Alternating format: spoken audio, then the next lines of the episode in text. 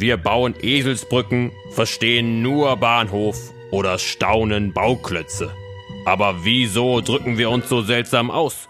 Woher kommen diese Redensarten?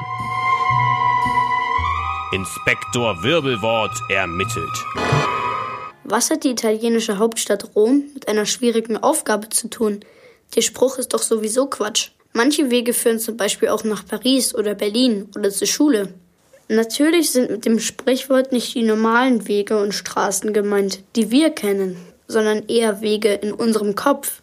Zum Beispiel Wege, um ein Problem zu lösen oder um ein bestimmtes Ziel zu erreichen. Dabei kann es um ganz verschiedene Lebenssituationen gehen. Ein solches Ziel könnte beispielsweise sein, mehr Zeit mit Freunden zu verbringen oder kein Fleisch mehr zu essen.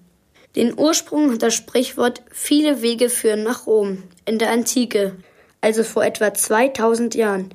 Damals war Rom eine sehr wichtige Stadt in Europa.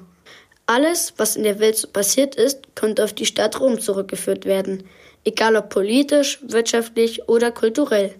Daher kommt die Redewendung, dass viele oder sogar alle Wege irgendwann nach Rom führen.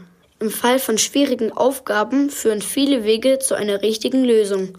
Und dazu passt dann das Sprichwort, viele Wege führen nach Rom. Inspektor Wirbelwort ermittelt. Auch dein Sprichwort. Schick uns eine Redensart, der er auf den Grund gehen soll, an radio.feuerwerk.de.